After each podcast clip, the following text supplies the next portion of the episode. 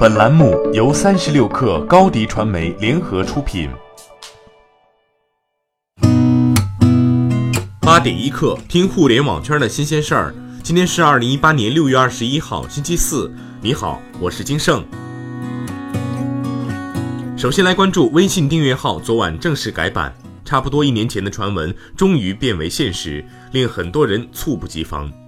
微信在 App Store 更新六点七点零版本，本次改版只此一条变化，可以直接浏览订阅号的消息。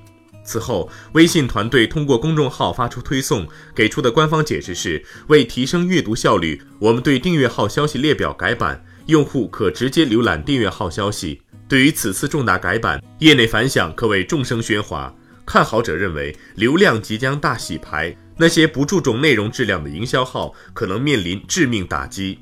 而悲观者则表示，二条以后的文章如果没有了流量，也就没有了商业价值，基本算废掉了。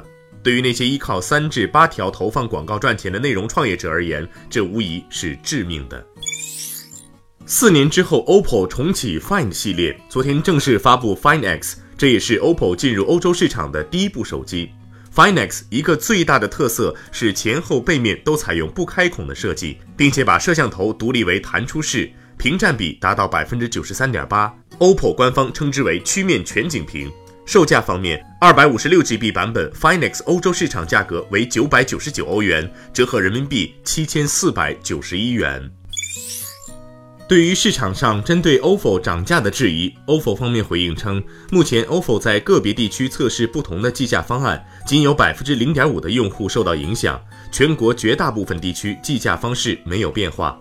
我们在测试多种计费方式，在测试的价格方案中，价格与骑行时间挂钩，相当一部分用户收费可能少于一元。目前还没有确定用哪种计费方式，未来 OFO 会对正式的计价方案在 App 上提前公示和通知。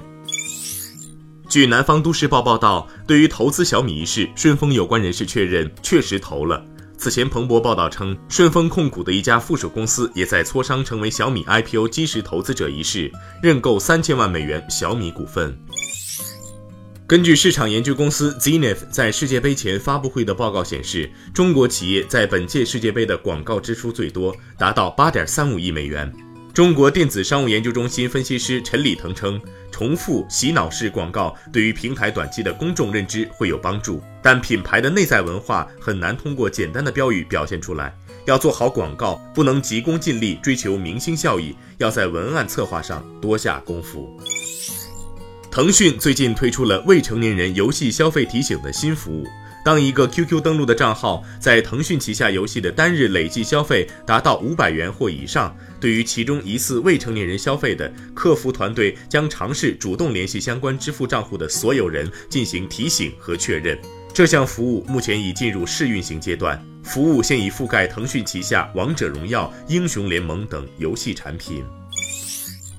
瑞银分析师在“厨房已经消亡了吗”报告中指出，可能会出现这样一种情况：到二零三零年，大多数家庭所吃的食物都是从网上订购，并且由餐馆或中央厨房统一提供。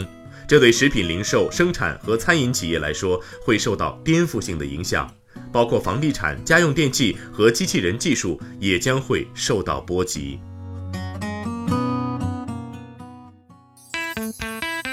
第二届互联网粉丝节，没想到未来城即将拉开大幕。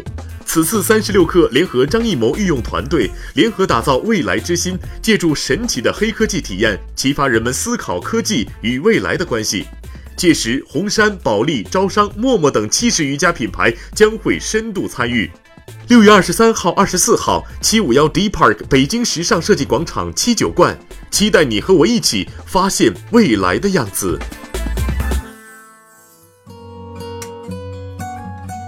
新鲜资讯不遗漏，再来快速浏览一组最新消息。今日头条与五大卫视开启战略合作。知乎 App 首页上线短视频专区，以三至五分钟时长为主。前阿里高管入局社群电商，好衣库获一点五亿人民币融资。智能集采平台拼便宜完成近亿元 A 轮融资。